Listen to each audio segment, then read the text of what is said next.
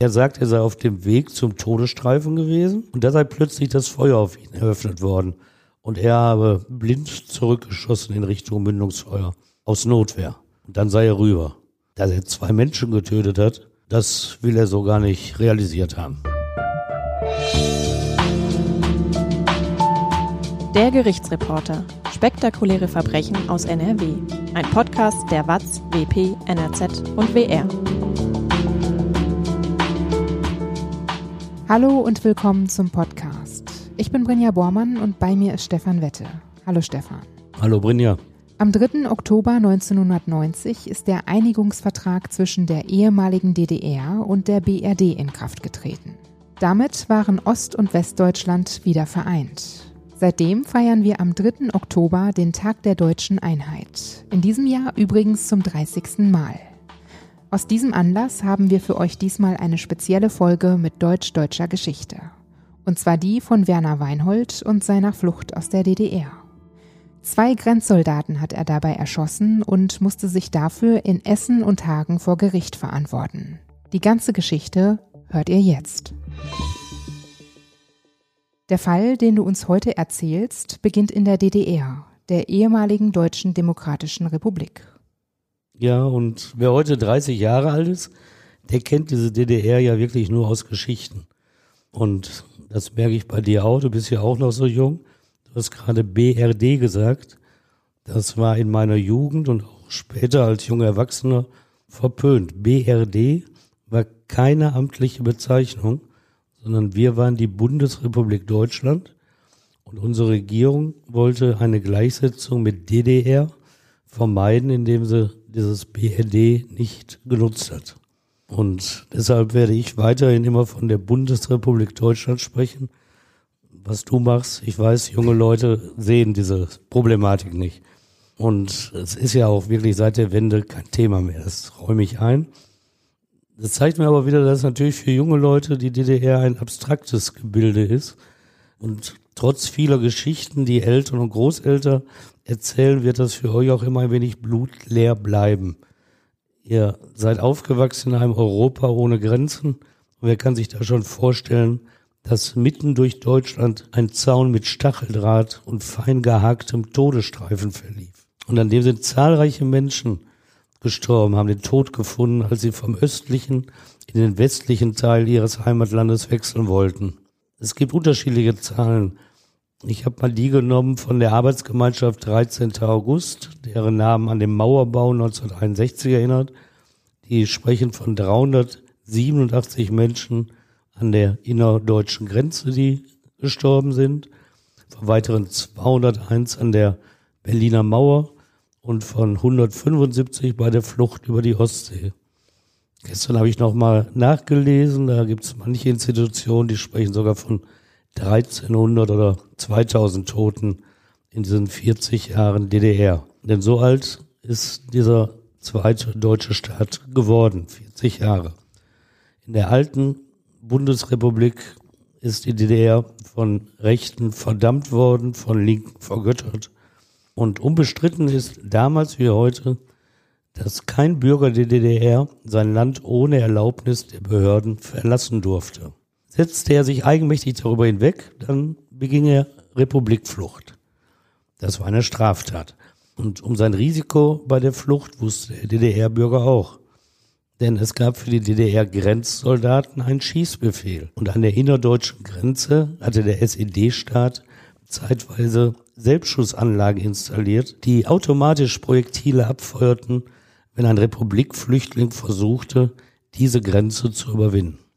Und das war die politische Situation, als der DDR-Soldat Werner Weinhold, damals also Mitglied der Nationalen Volksarmee, kurz NVA genannt, am 19. Dezember 1975 im südthüringischen Landkreis Hildburghausen die Grenze in den Westen überwand und in Bayern ankam. Per Anhalter und Bahn fuhr er direkt ins Ruhrgebiet nach Marl, also in unsere Region, wo Verwandte von ihm lebten. Tja, ist er ein Held? Zwei Tage später wusste ganz Deutschland, dass der damals 26 Jahre alte Weinhold zwei DDR-Grenzsoldaten, Klaus-Peter Seidel, 21 Jahre alt, und Jürgen Lange, 20 Jahre alt, dass er diese beiden auf seiner Flucht erschossen hatte. Und die juristische Aufarbeitung der tödlichen Schüsse vor Gerichten in Essen, Karlsruhe und Hagen, die sorgte für heikle Verwicklungen zwischen den beiden deutschen Staaten. War Weinhold ein Opfer des DDR-Staates, in dem das Recht nichts galt, oder doch nur ein Krimineller? In dieser Rolle habe ich ihn übrigens Jahre später, genau 2005, selbst vor Gericht erlebt. Aber dazu später. Brinja und Stefan, euch gönnen wir eine kurze Pause, denn wir wollen unsere Hörer auf den Partner dieser Folge hinweisen. Der Gerichtsreporter wird euch präsentiert von Akte NRW, dem neuen Magazin rund um Kriminalfälle in Nordrhein-Westfalen.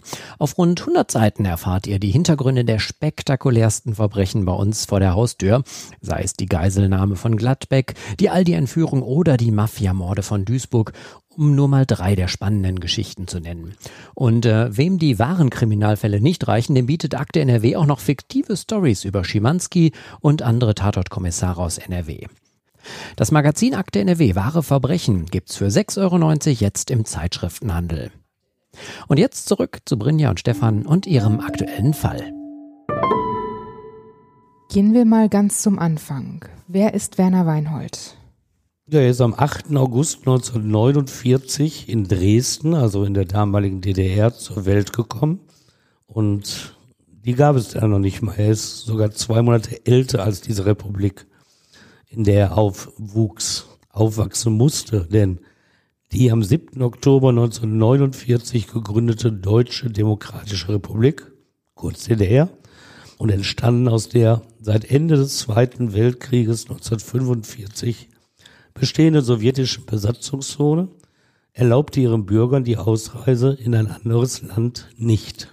Der Grund war, ich denke, das ist die historisch geltende Meinung, der Grund ist der Auszug der beruflichen Eliten in den ersten Jahren der DDR. Das kommunistische System, es konnte sich schlicht nicht mehr leisten, diesen Teil der Bevölkerung, diesen Teil von Akademikern und Facharbeitern weiterhin an den Westen zu verlieren. So entstanden die innerdeutsche Grenze und die Berliner Mauer. Bei Werner Weinhold wäre dieser Arbeiter- und Bauernstaat dagegen vermutlich eher froh gewesen, wenn er in einem anderen Land aufgewachsen wäre. Nur Scherereien bereitete Weinhold dem Staat. Schon mit 16 Jahren beging er erste Straftaten. So ist es nachzulesen. Bis 1975 soll er bis zu 60 Mal aufgefallen sein, weil er ohne Führerschein geklaute Autos fuhr. Die Dauer seiner Freiheitsstrafen, auch das ist mit dem Quellenvermerk DDR nachzulesen, belief sich bis 1975 auf rund sechs Jahre und neun Monate Haft. In seiner strafrechtlichen Biografie gibt es einige Widersprüche. Das wird damit zusammenhängen, dass die Zahlen von den DDR-Behörden geliefert wurden und hier bei uns nicht weiter überprüft werden konnten. Weinhold soll aber nicht nur Autos geknackt haben. Nein, so heißt es, dass er 1972 vorzeitig entlassen wurde aus der Haft während seiner dreijährigen Bewährungszeit im Jahre 1975 aber ein Sexualdelikt begangen haben soll. Offen bleibt, ob dies nur ein Verdacht war oder ob er dafür auch bestraft wurde. Denn bereits 1975 ist er auch zum Wehrdienst einberufen worden, dient im Spremberger Panzerregiment 14 Karol Zwierczewski als Rekrut an der östlichen DDR-Grenze zu Polen. Und dann heißt es, er sei desertiert, fahnenflüchtig. Das ist in jeder Armee ein strafwürdiges Delikt. Aber warum ist er abgehauen? Mal heißt es, um sich dem Ermittlungsverfahren wegen des Sexualdeliktes zu entziehen. An anderen Stellen dagegen, er habe seine Frau mit einem anderen erwischt. Aber die soll ihn schon 1974 verlassen haben, also ein Jahr vor seiner Flucht. Werner Weinhold ist also aus seinem Regiment geflohen. Wie hat er das gemacht? Ja, vielleicht sollte man erwähnen, dass es für einen Soldaten natürlich immer viele Möglichkeiten gibt, die Truppe zu verlassen. Aber immer gehört dazu, dass er das heimlich macht. Er will möglichst unauffällig bleiben, denn der Fahndungsdruck ist groß. Seien es die Feldjäger, die bei uns nach Flüchtigen suchen oder die Militärpolizei in anderen Armeen. Gesucht wird man dann immer. Aber Werner Weinhold ist ein anderer Mensch, auch in diesen Dingen. Er fällt sich gar nicht so unauffällig, sondern er nimmt aus seiner Kaserne eine Maschinenpistole mit 360 Schuss Munition mit, klaut auch ein Auto. Das ist am 15. Dezember 1975. Und bis zum Überschreiten der Staatsgrenze. Vier Tage später, am 19. Dezember, wird er noch zwei weitere Autos stehlen. Und als ihm während seiner Flucht eine Polizeistreife stoppt, da zeigt er sich nicht zur Aufgabe bereit. Er bedroht die Volkspolizisten. Früher kannte übrigens jeder den Ausdruck FOPO für die Volkspolizisten. Er bedroht sie mit der Maschinenpistole und das beeindruckt die Beamten. Klar. Und sie lassen ihn fahren.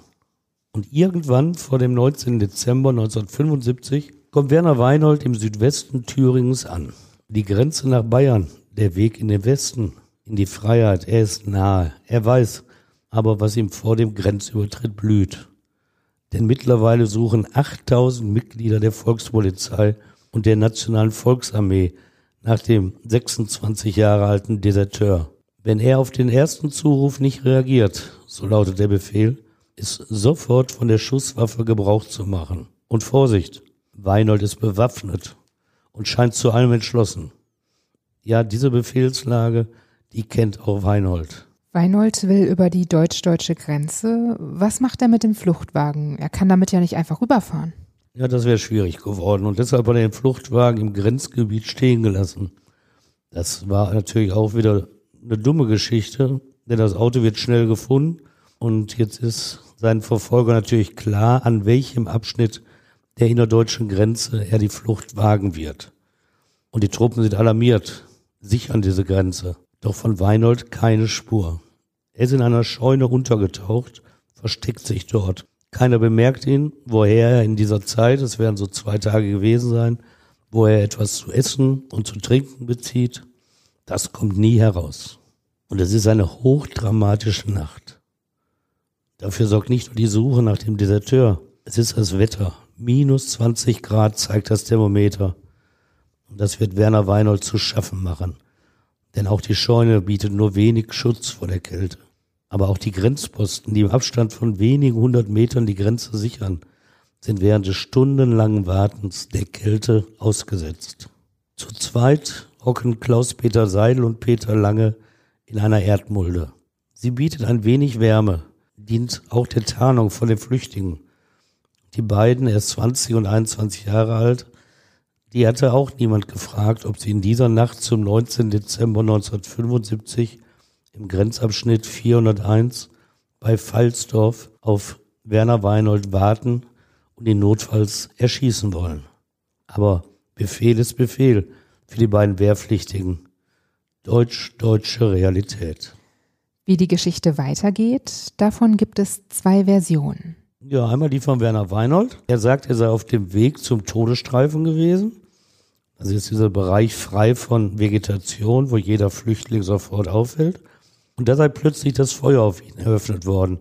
Und er habe blind zurückgeschossen in Richtung Mündungsfeuer. Aus Notwehr.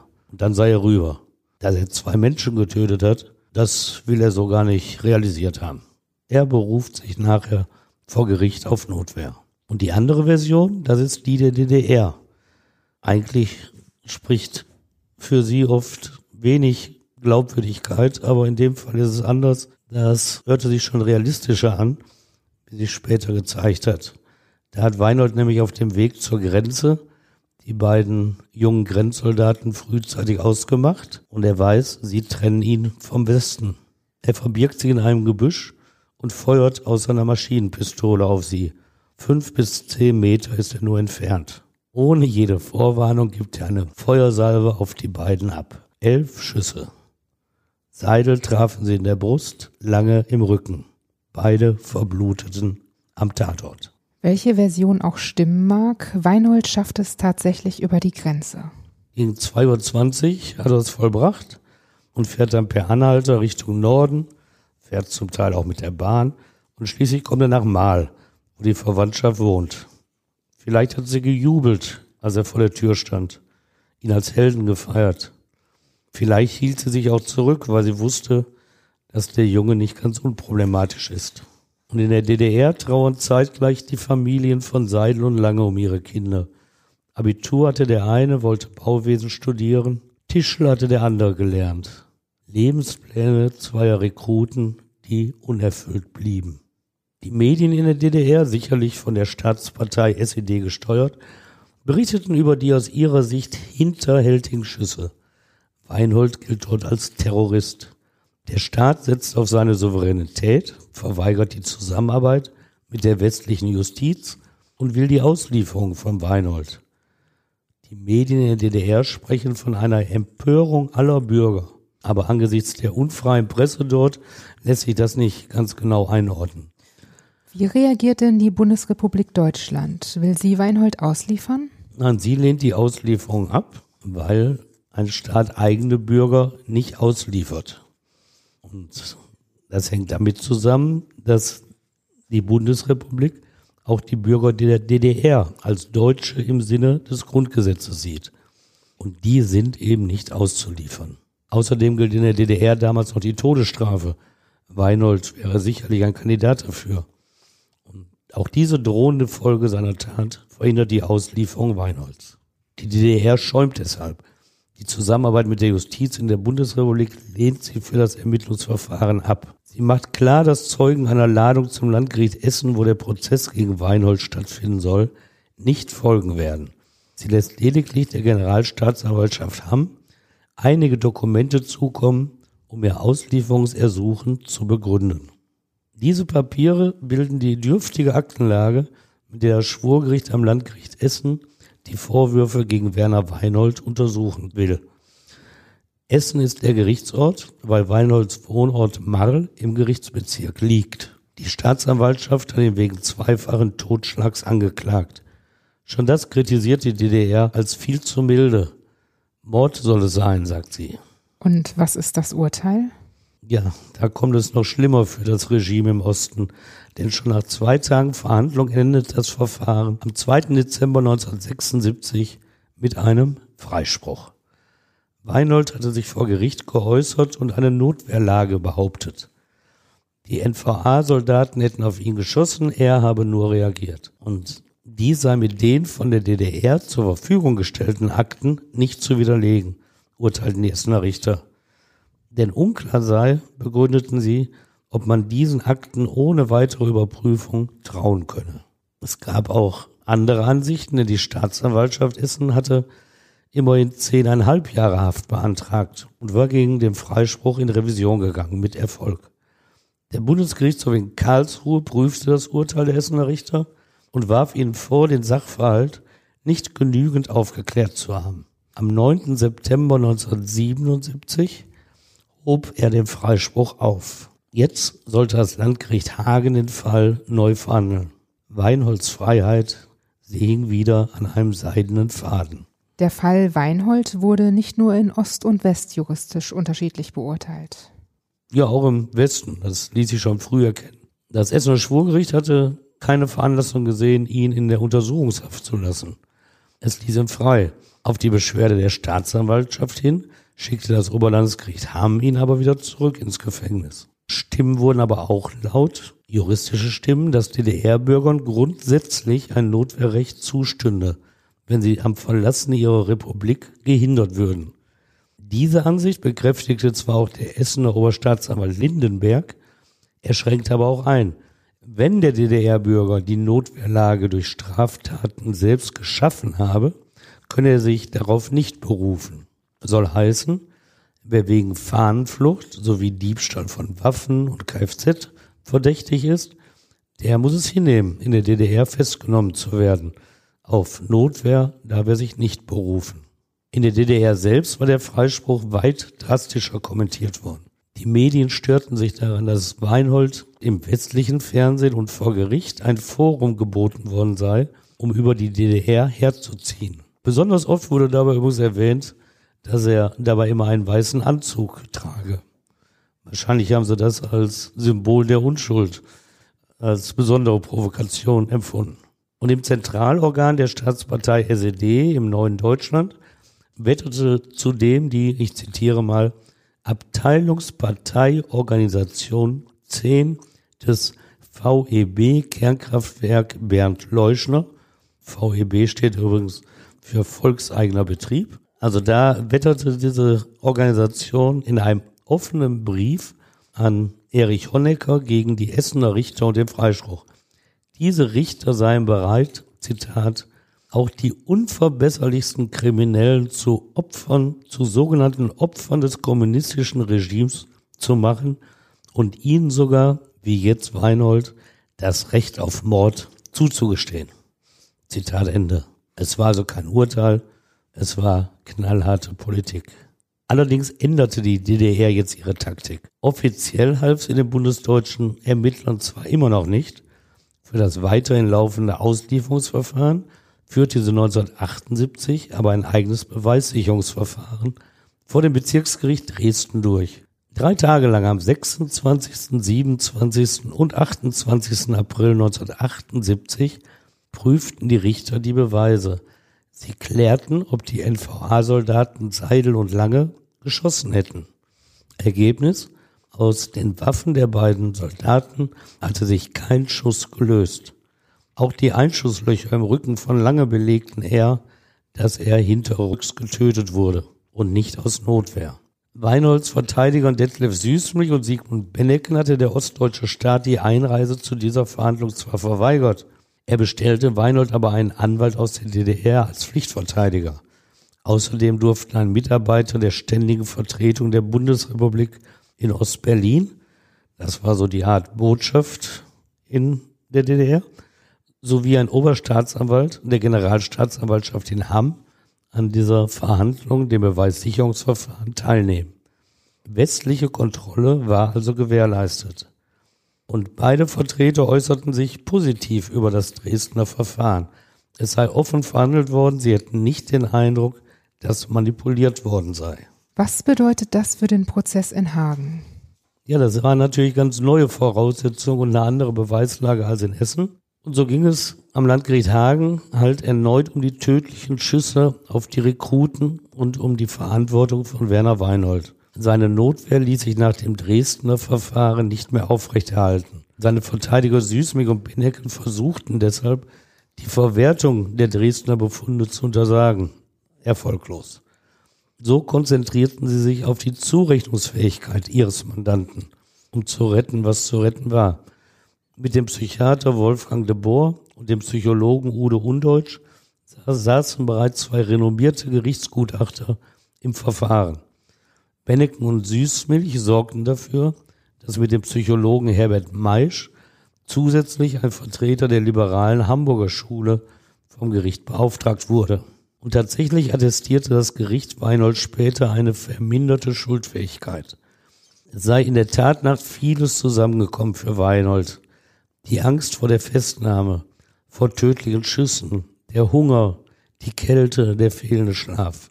All dies habe für eine Art Tunnelblick bei Weinhold gesorgt.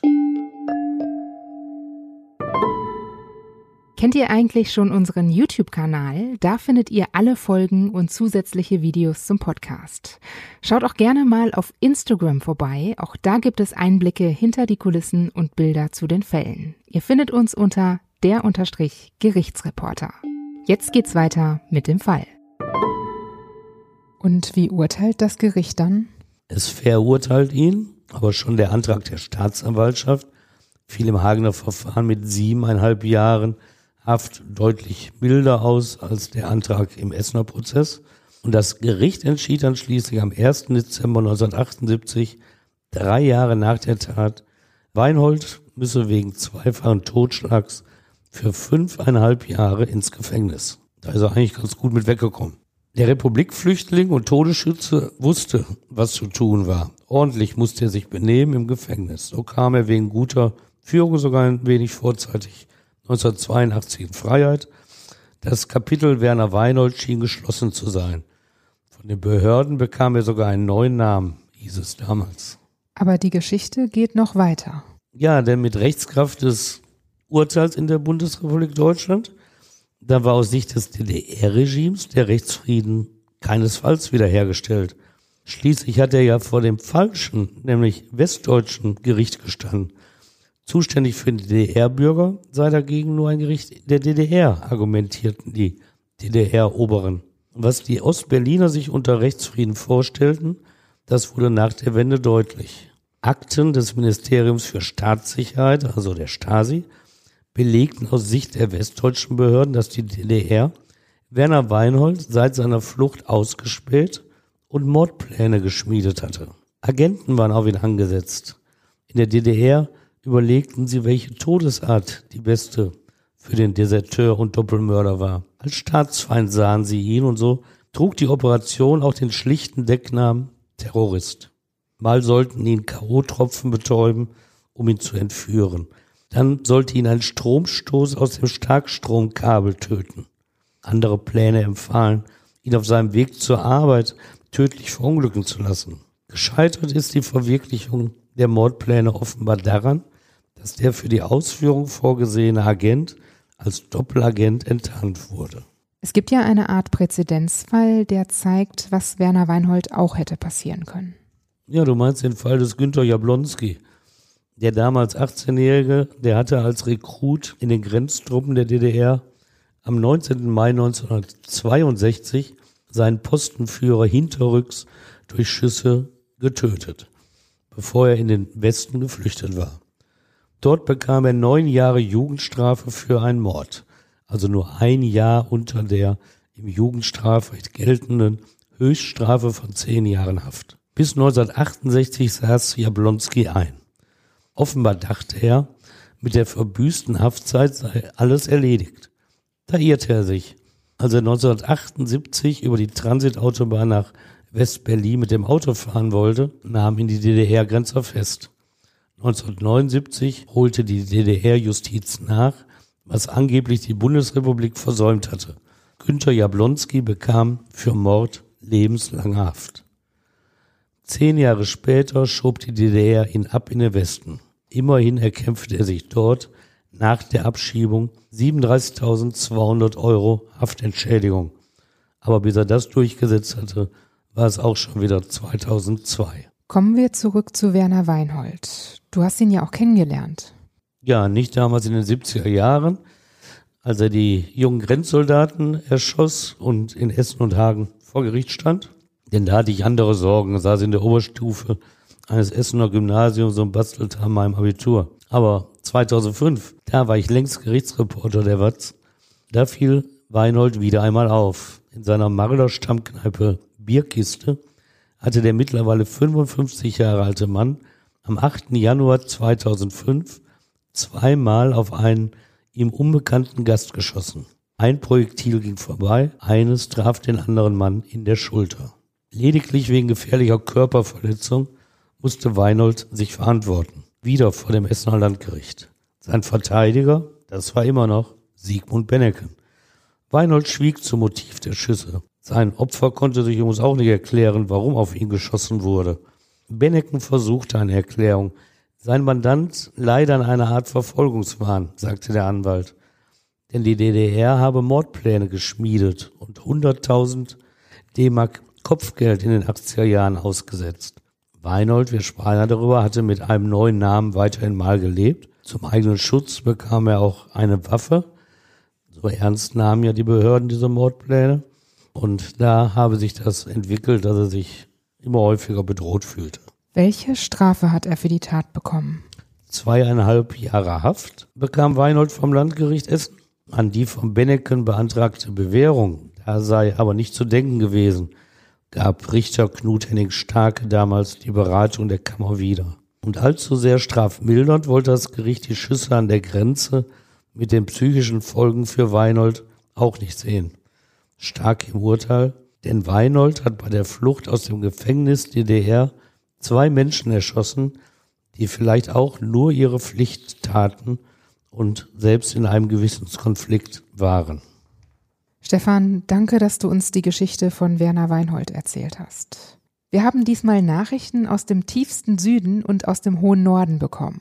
Anja aus Kiel hat uns bei Instagram geschrieben, ich habe euch gerade entdeckt und höre alle Folgen durch. Mir gefällt eure Moderation und die bodenständige Berichterstattung. Ihr ergänzt euch hervorragend. Liebe Grüße aus Kiel. Ja, das ist schön zu hören. Und auch, dass das Bodenständige aus dem Ruhrgebiet im hohen Norden so gut ankommt. Das freut mich auch. Liebe Grüße zurück nach Kiel, Anja. Und dann haben wir auch noch Post von Michael aus München bekommen. Er hat uns eine Mail geschrieben. Ein herzliches Glück auf aus München in den Ruhrpott. Ich habe heute früh durch Zufall eure Podcast-Folgen entdeckt und möchte euch zu dieser Idee ganz herzlich gratulieren, da ich mich mit 67 Jahren auch noch an einige Verbrechen gut erinnern kann. Ich lebte von 2001 im und am Rand vom Ruhrgebiet. Es macht Spaß, Ihnen zuzuhören und macht bitte weiter so. Ja, mit so einem schönen Gruß werden wir sicherlich gerne weitermachen. Vielleicht finden wir auch mal Fälle, wo die Verbindung Ruhrgebiet München drin ist. Lieber Michael, auch dir danke für deine liebe Nachricht und liebe Grüße nach München.